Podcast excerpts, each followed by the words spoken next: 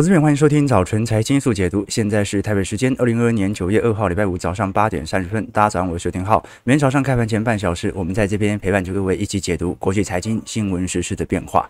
好，今天一早忍不住想要吟首诗哦：“山雨欲来风满楼，大风吹乱了你的秀发，好雨湿润了你的脸颊。” 最近盘势真的不太好哦。我们看到全球股市哦，利空持续的发酵哦，包括美国这一次扩大呃限制 AI 晶片供货给中俄之外哦，我们也看到哦，这一次不管是台北股市哦内部的财报和财测有一种还没有完全释放完的感觉之外哦，目前联总会的紧缩政策，尤其缩表在本周是正在高强度的打开当中。那我们看到虽然昨天哦。感觉费半或者纳指啊，有留了一根比较明显的下影线，但昨天还是明显收跌的哦。费半昨天大跌了一点九二 percent，主要还是辉达的呃供货的问题哦。辉达昨天跌了七点六 percent，台积电 ATR 昨天也下冲了两 percent 哦。哦，所以肯定对于今天台北股市的系统单还是会有适度的卖压，只不过至少在全值股方面，指数上的一个明显的回撑效果是有的哦。昨天大型科技股是有一些逢低的资金回流的，我们看到昨天。反而标普和道琼是微幅收涨的，道琼涨了一百五十点，标普五百指数上涨了零点三 percent。好，这也是过去连续四天的大跌之后啊，稍微适度的进行一些明显的拉抬。那我们来观察一下美国股市经历过这一次大跌之后啊，按照过去历年的经验来看的话，通常九月份的表现不会特别好。我们观察今年以来二二年啊，标普五百指数和纳指之间的表现哦。基本上哦，一二月是大跌，三月稍微有所收涨，四月再大跌，五月只要呃算是一个平盘震荡，六月再大跌，七月大反弹，八月呢哦再回跌。好，所以我们看到啊，今年的空头的月份仍然是比较多的。那按照过去以往的经验呐，通常八九月份。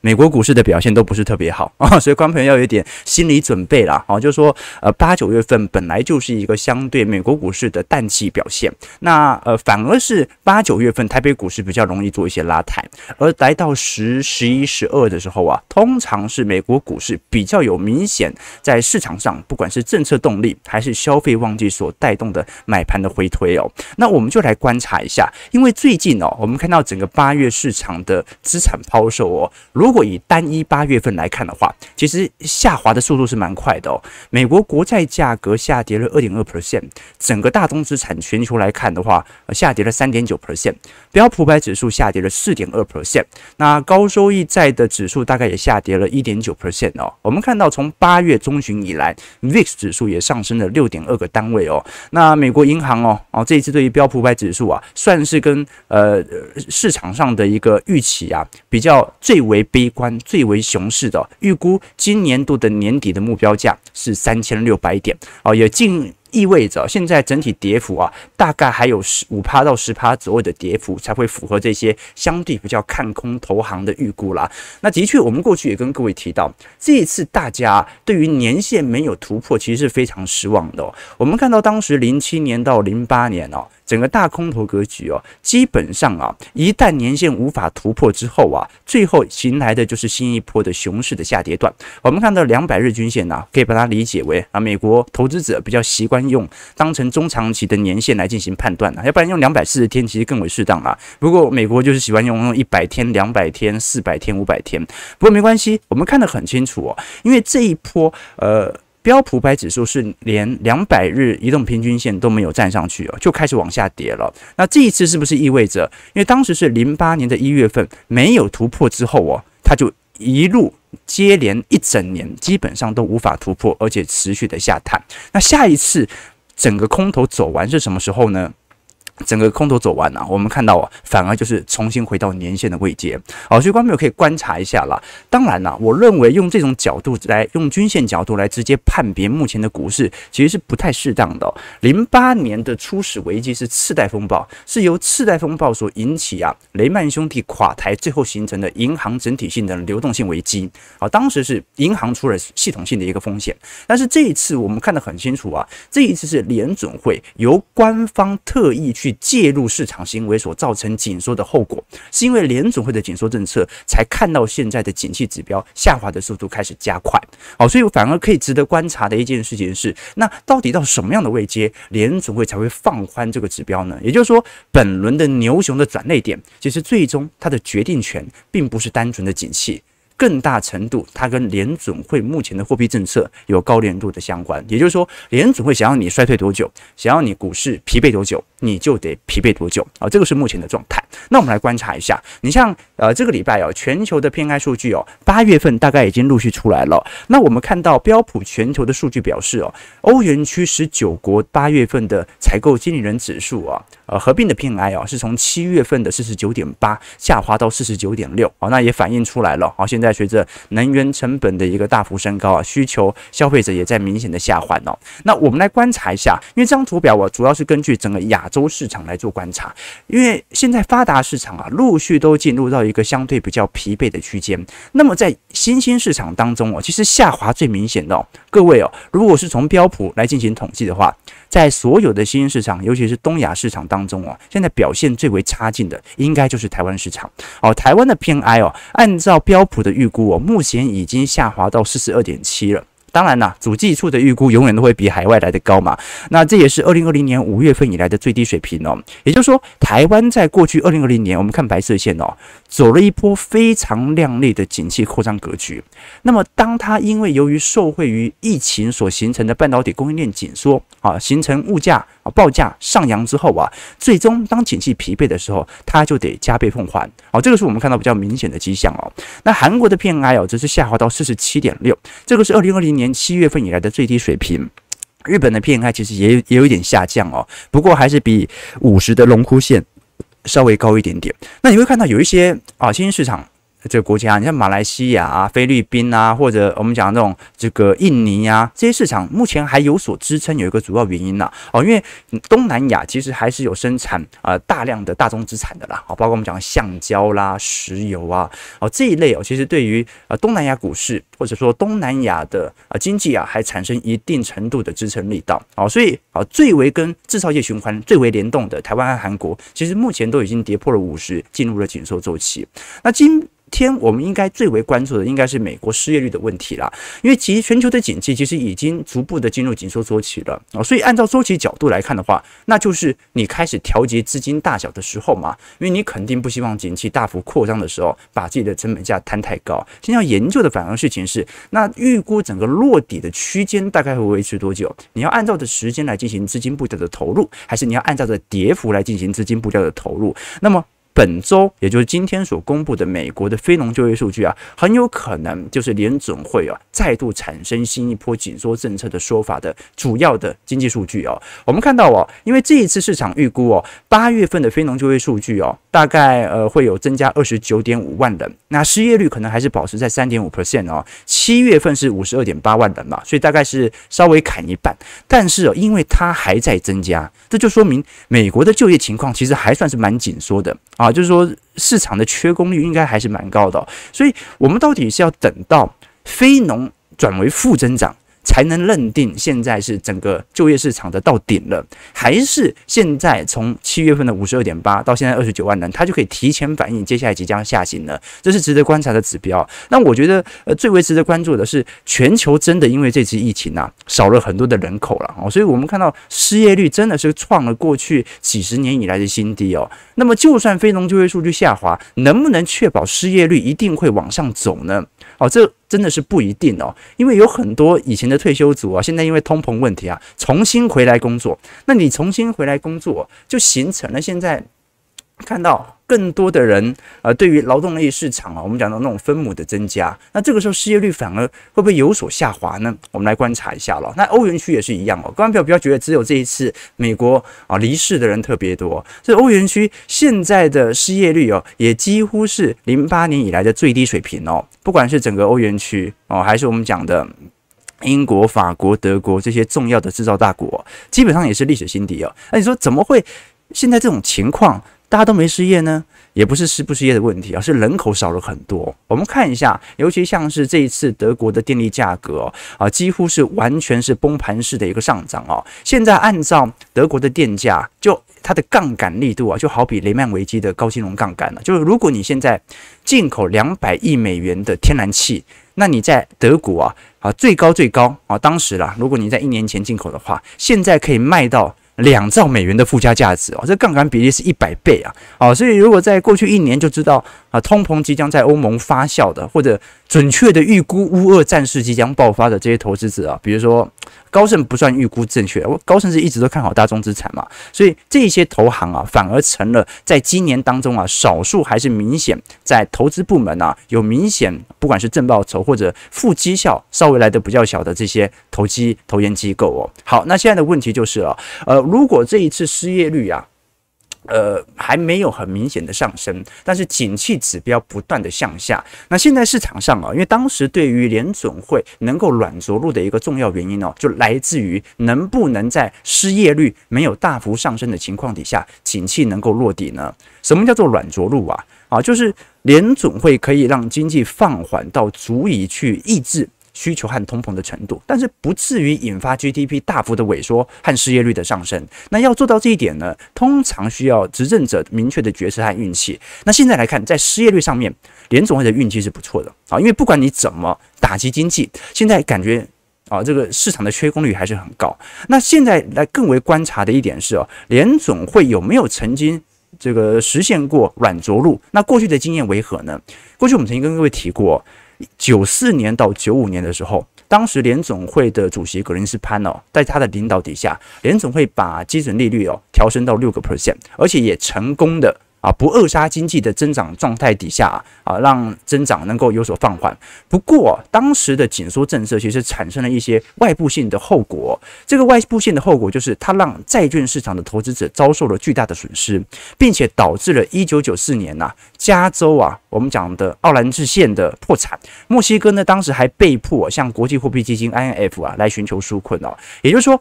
而当时九四年也是高强度的升息，我们看到了联邦基准利率哦，当时从三趴一路调升到六趴，翻了一倍嘛。那有没有造成 GDP 的走低？有哦，当时 GDP 从四个 percent 一路下行到大概两个 percent，但是。它也没有来到负值，所以也不算是经济衰退。好，当时是一个软着陆的成功案例。不过，呃，现在时代背景比较不一样哦。现在第一个基准利率本来就偏低，好，所以就算从零到三趴到四趴，它也不是一个呃，对于市场具有那种。绝对致命性的打击。那第二点是，现在经济成长本来就偏低了，现在经经济成长一二季已经是负增长了，对吧？所以某种程度来看，美国经济已经是经济衰退了，只是失业率没上升而已。那第三点就是，它对于新兴市场的打击更大，因为随着美元的利率水平提高，高。高强度的提高，对于新兴市场的资金的提款的速度就会来得越强，所以那些体质比较不健全的新兴市场啊，它就一个接着一个爆发危机啊。如果它还维持在高利率的话，好，那另外一点就是债券的问题了啊，因为债券跟利率水平呈现反向相关嘛。好，所以哦，我会觉得这一次如果是对于债券投资者的话，要有一个心理的预期啦。因为联总会自己都讲了嘛，它可能会保持在高利率好一段时间，就代表着债券价格可能要保持在低位好一段时间。好，但是哦，我们按照过去联总会的不对称降息的经验来看的话，长期啊，它降息的幅度一定会大于它升息的幅度。好，所以如果你想要每一次都买在相对债券的低点，那就是每一次的升息循环就要买进，降息循环债券价格会大涨。这个时候你可以做一些适度的调节，或者做一些适度的资金转移。所以债券价格哦，它跟股市还是有某种替代关系，但它跟利率哦，它的呃反向关系来得更加的显著哦。好，我们先看一下美国股市昨天的表现。呃，道琼工业指数哦，小涨了一百四十五点，零点四六 percent，收在三万一千六百五十六点。标普五百指数上涨十一点，零点三 percent。在三千九百六十六点哦，你看到的目前都已经陆续跌破了季线，不过。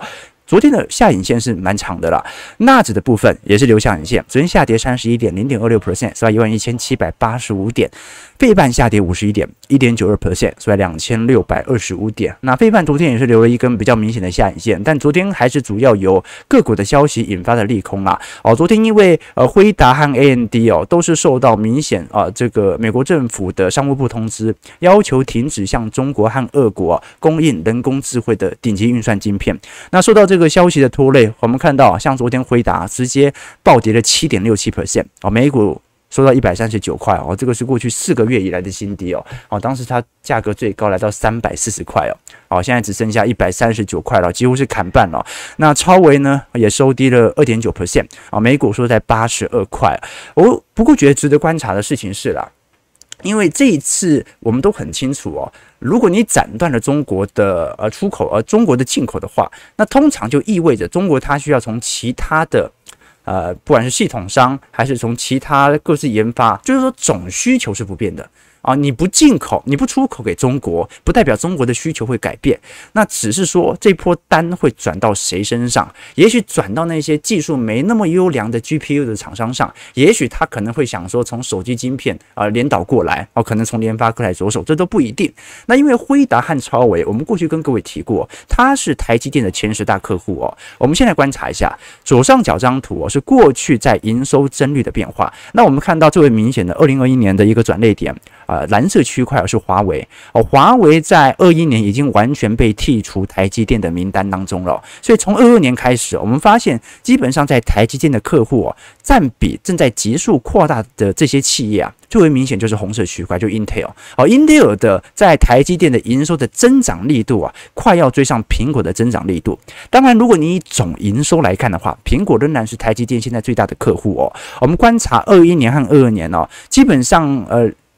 台积电的客户的比例没有太大变动啊，苹果占两成四，辉达占九个 percent，AMD 占十一个 percent，所以光是辉达和 AMD 啊啊，目前预估可能会影响到啊第三季哦，至少有十一成以上的营收的变化。那大概大概啊，对于台积电来看，大概也会有呃，不管是我们讲的呃，如果是从台辉达跟 AMD 加起来有零点二嘛，零点二乘上。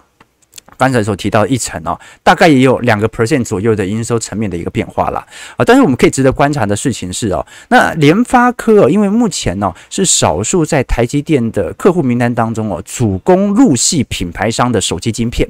那当然，手机晶片跟绘图晶片 GPU 它有一段的差距，但有没有可能从这方面来开始着手呢？值得观察。因为不管怎么看哦，我们都很清楚哦，这个市场上的需求是不会变的。那有人采取一些政策上的监管。管那资金就会产生适度的轮动啊，所以这个是给大家说的一些看法和变化。那最后我们再来看一下，其实昨天呢，呃，昨天我们看到彭博社也公布了一项数据啊，我觉得特别值得大家来多做些留意啊。啊，这家公司叫做 Affirm。啊，它有点类似那个台湾的 Line Bank 吧，哈，就是手机的支付，但是它里面可以进行一些借贷啦。呃，它本身也是一家贷款公司，账面上目前有有五亿价值，二十五亿价价值美元的贷款哦，比前一年增加了二十五 percent 哦。但是这家贷款公司哦，在过去成为市场上非常值得受到市场欢迎的。这个行动支付的这个公司哦，它仅次于 PayPal 哦，最近反而在实体的呃，我们讲的这一种啊拖欠率上啊，似乎有一些延后的一个迹象哦。好，这个这项指标是可以来研究目前市场上的消费行为。我们看到这张图表啊，这张图表啊是 Affirm 的贷款拖欠率哦，在过去一年是不断的上升，目前上升的水平已经大过于过去三年，一九年、二零年和二一年水平哦。那二零年啊，其实从五六月开始就有非常明显的拖欠率下滑的迹象，所以当时美国政府宣布所有贷款完全延后。那现在来看哦，二二年开始有非常显著的一个上升，拖欠率也在大幅的攀升当中啊，这个值得大家来多做一些留意和观察。我们看到这张图表示，Afrin 呃用自己专用的呃信用的评级系统哦来决定是否来发放贷款。那它九十六分以上的，就是信用贷款呃这个信用。看起来最良好的借款人，那如果是九十四到九十六，就是表现没那么好，但是还勉强可以的哦。那九十到九十四，一直到九十以下，基本上就是这一些啊，基本上我们所说的啊，这个比较具有信用风险的这些借款人。那我们看到哦，其实从去年年底开始哦，现在。九十六分以上的这个人口的比例正在高速的急缩哦，从当时最高的七十五 percent 哦，现在一路下滑到五十五 percent 哦。现在大量的人都有可能有，嗯呃，呃，短期内可能还不出债的可能性。那包括现在具有信用不良的借款人也在高速的增加当中。好，所以借由这些数据哦，我们还是可以看得出来，美国虽然现在没有立即性的系统性的风险，但是我们看得出来，这种拖欠率哦，已经有明显。感受到这种景气走皮的现象，当然呢，啊，有很多啊，对于市场比较空头的趋势者啊，认为啊，这一次也是史诗级的大崩盘。但是至少从呃系统性风险我们还没有发酵啊，毕竟从零八年之后啊，金融系统啊，它其实做了一个大幅度的变革，所以我会觉得这样啦，就算是泡沫破裂啦。大崩盘啦、它也不会跟呃金融系统的危机有关，它可能是中国的烂尾楼，可能是五 G 的泡沫啊，可能是某个板块啊自我的崩溃，但是哦，我觉得不太可能是金融系统的风险。为什么？因为历史的泡沫就是这样子啊，泡沫和泡沫破裂一定还会再发生，但是每一次发生的原因一定不一样，不会再发生一次网络泡沫破裂，不会再发生一次。我们讲的零八年次贷风暴啊，这些事情呢、我们只能把它当成一个周期性的现象，但是具体的原因基本上是很难发现的、当然呢，有些讯息大家都知道，也许你的预判被别人预判，所以我们景气投资最重要的目的哦，是不再预判他人，也不是预判他人的预判，而是借由这些数据来理清自己的周期和位阶。理清自己的机器，你预判哦，对一次对两次啊，总会有错的时候，所以它不是一个长久之道。好，以前我跟投资朋友分享过，呃，我在我记得以前跟投资会员朋友分享过哦，我曾经在大学二年级的时候啊，担任过一年的当时清大的吉他社社长。那你说我为什么会当时会决定要担任这个吉他社的社长啊？因为很会弹吉他吗？没有啊，那时候我大一。升大二就已经当了，当时也没有谈多久哦。那你说是因为常常参加社团活动吗？其实我也不太常去。我会去是因为有一天呐、当时我们前一届的社长跑来跟我说：“哎，廷皓，想不想当社长啊？”我说：“还好啊。”他说：“你要知道啊，当社长好处很多啊。你当社长之后啊，就可以留下学妹来辅导。你看他教吉他，对吧？手按着，然后这边教和弦嘛，对不对？社长的这个职称可以让你有更多接触学妹的机会。”那我就问学长，我说：“哎，啊学长，那你为什么自己没交女朋友？”他说：“哦，我我我眼光比较高。”我说：“哦，理解理解。”然后我想说：“好啊，我们就联合了很多那个时候大二还是单身的男大生，然后我就就把学长的话这样交代一下，大家说：“好啊，好啊，好啊。”我们就一起这个磨刀霍霍，准备向大一的学妹哦。所以哦，浩哥当社长纯粹是为了把妹，也不是对吉他有太大的兴趣。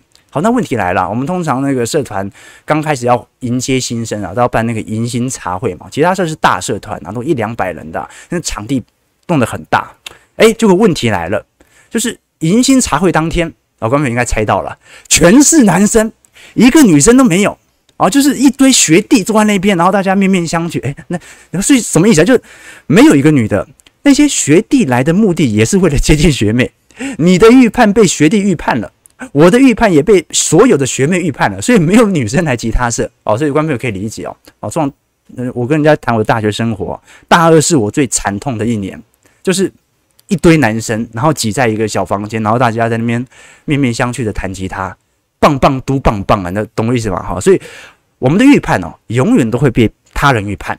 那你可能预判对了一次，但是你没办法确定下一次预判会不会被他人预判。只要被预判对一次之后，你就会发现哦。啊、其实哦，这个市场上短期内的这种随机波动的几率还是很高的啊。所以，观众朋友，我们做很多总经的分享啊，并不是要去预判一件事情啊。前几天才有投资朋友说：“哎，浩哥，你不是说美元不会再创新高了吗？不是应该开始反映未来的降息潮了吗？怎么又创新高了？”哦，那我预估错了嘛？但是这不影响我们对于周期投资的变化啊。观众朋友，我们对于总经呢，很常会发表自己的看法，看法不可能百分之百每一个都对，但是重点是。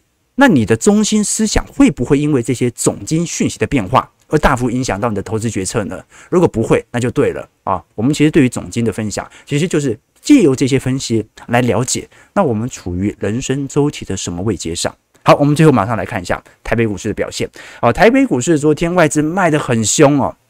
哦，这个卖资外资卖了三百三十二亿哦，哦，这个是今年六月份以来哦最大的卖超金额哦，哦，昨天指数狂跌了两百九十三点呢，哦，是货柜三雄带头往下杀，收在一万四千八百零一点，也掼破了五日线和季线哦。那刚才我们跟各位提到哦，哦，如果我们把台湾和韩国目前的 PMI 数据来看哦，不管是制造业 PMI 还是从新制造业的订单指数来看哦，基本上韩国和南韩基本上都是高速向下的，而且。下滑的速度非常快哦。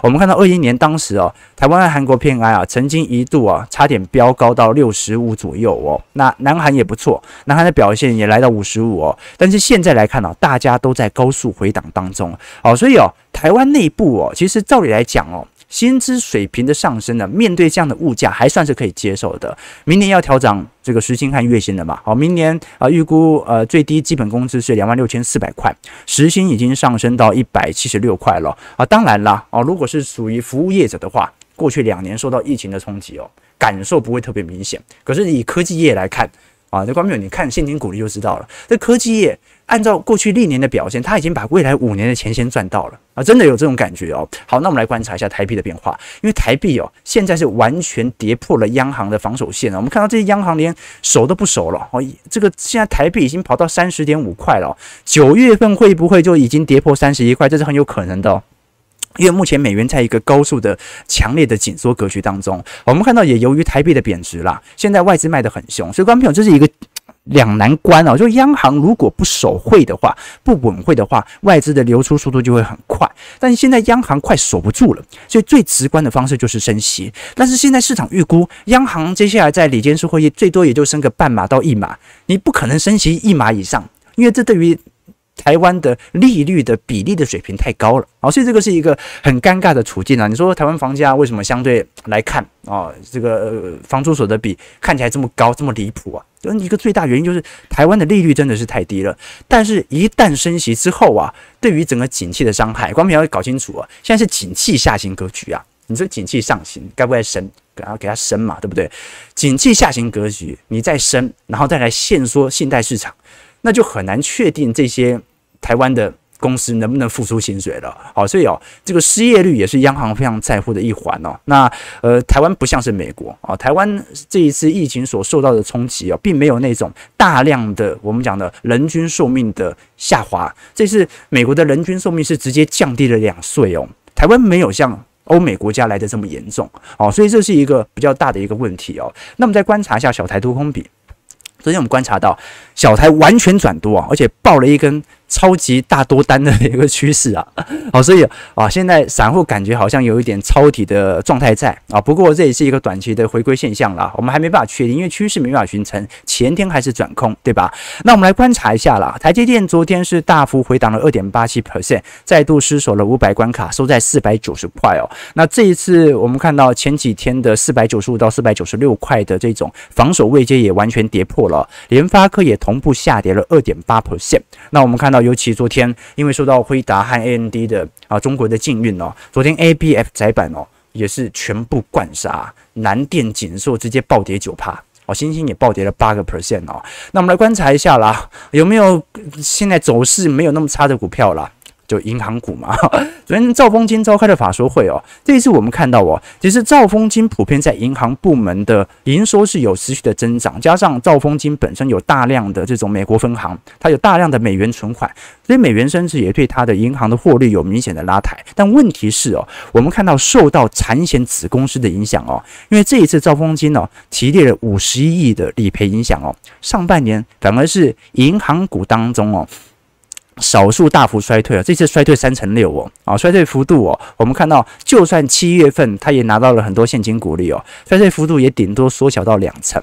那目前大概还在呃月线到季线左右做一些徘徊、徘徊和震荡哦。我们看到兆丰金在前六月份的税后出金是七十九亿，那同期衰退三成六，七月份的现金股利的回收底下，当月获利有三十八亿哦，所以有稍微有所拉升哦。但是我们也看得很清楚了，银行部门虽然有缓步的增。增长七个 percent，可是兆丰产险呢，几乎把过去三年的赚的钱全部赔光了啊，全部赔光啊。那么今年的一到七月份哦。如果以总的税后净利来看，就是由于兆丰产险防疫保单的理赔啊，所以哦，今年一到七月份的税后净利反而比去年还要来得少哦啊，这其实其实有点意外。如果你看一些金控股，比如说我们讲的这种永丰金啊、玉山金啊，基本上前七月份呢、还是有比较明显的支撑力度的哦。永丰金甚至是比较明显的正成长的哦，因为今年升息嘛，去年又没升，所以在这种状态底下，兆丰金是很明显的受到产险的拖累。当然了，接下来就要看了，如果美元是持续的。升值，那么理赔金额差不多就是这样的话，也许下半年可以持续的打开啊、呃，银行部门的营收，好，因为兆丰金在外币的放款哦，基本上还是有非常明显的增温。那现在来看哦，呃，过去兆丰金的现金股利殖利率哦。大概平均都在五趴到六趴，去年是真的股价涨太多哦，所以下滑到三点九趴。那今年就来观察一下了，因为今年目前来看的话，现金股利哦，我们讲的 E 呃，或者是说从 E P S 来进行预估的话，明年的配息恐怕不会太亮丽，那就要看一下明年的股价是不是相对没这么高啊，要不然呢，殖利率哦，其实兆丰金如果按照基期角度来看的话，目前是有点高的。我们看一下兆丰金的本金比哦，过去来看是一倍到两倍之间，现在是几倍啊？现在是一点六倍啊，所以兆丰金算很便宜吗？过去它大概都在一倍到一点四倍左右做震荡哦，从。二零一一年到二零二一年以来，哦，所以兆丰金在过去的确因为纯股族的拉抬的角度啊，造成基期的确是推高了不少。那现在还是有那种均值回归的现象在那，提供给观众朋友作为一些思考和接近。好，台北股市开盘了，下跌八点啊，收在一万四千七百九十一点。那今天看起来是稍微有所量缩了，不过市场跟今天的天气一样哦，啊，山雨欲来风满楼啊，这个大家有一点。摇摇欲坠啊啊，不知道该怎么办啊。不过呢，我觉得反而对于台北股市的跌幅来看哦，也没破前低，反而是美国股市是真的比较恐慌一点。然后美国股市真的，你看科技股每天大涨大跌啊，那其实时间久了，大家心里也可以比较舒坦呐。但是可以理解到，其实每一档指数的波动性其实都不太一样，对吧？好，我们看一下投资朋友的几个提问啊，这个礼拜都比较少交流嘛，来跟各位呃做一些探讨哦。OK，这个。我们看到哦，浪漫大哥说，这一次想要软着陆的变数，除了乌俄战争之外啊，还有美中贸易战再升温的趋势哦。辉达昨天开了第一枪，战事一直延长很麻烦。嗯，我不觉得战事会影响到股市的大幅度的变化啊。当然，这是我纯粹个人的看法啊。为什么？因为从一八年以来哦，很多人会把一八年的股市走皮，把它推给美中贸易战。其实一八年本来就有库存过高的问题啊，所以一八年美中贸易战。那现在点位有一八年比一八年差劲嘛？也没有，反正一九年股市还创短期的新高，对吧？好，所以关有什么意思啊？意思就是这种外部性的冲突啊，包括乌俄战事啊，其实中长期来看，你放到两到三个季度都不用特别恐慌。你看原油价格，这不是已经收复为乌俄战事以前的水位了吗？那说明乌俄战事结束了吗？也没有啊。所以这只是说明哦，市场上的外部性冲突啊，它不是影响股市的最大变因。现在影响股市最大变因，第一个。是自然景气的周期现象。第二点就是联总会尝试的把握这个景气周期变化的时间和它的度。好，我们看一下这个中董说，美国政府应该禁止苹果、特斯拉 IC 设计业到中国生产设计才对。怎么可能苹果和特斯拉这个禁止到中国生产？太难了，太难了。OK，这个呃。千路说：“早餐是面食，容易造成肥胖。”哦，你在聊天是不是跟大家聊天？OK，难上加难，勉为其难哦。观众朋友，你们真的是哦，震惊一点好不好？我们是震惊的财经节目啊。OK 啦，好啦，感谢各位今天的参与啦。我们看到，其实本周哦，整个全球股市哦，再度笼罩一些阴霾。可是按照过去历史的惯性，八九月份本来就行情不是特别好，所以你有一个心理，本来当时我们做呃点位预测图的预估的时候，本来八九月份。本来市场就是比较情绪低迷一点点，对吧？那你要在市场情绪，呃，情绪高涨的时候再来买股票，还是等情绪低迷的时候来考虑挑选一些低基期的股票呢？我觉得是值得大家可以来判断的。当然，有些人说啊，现在是熊市，所以熊市就应该尊重趋势，那也 OK 啊。不过你到头来讲啊，一万八千点的时候是不是牛市？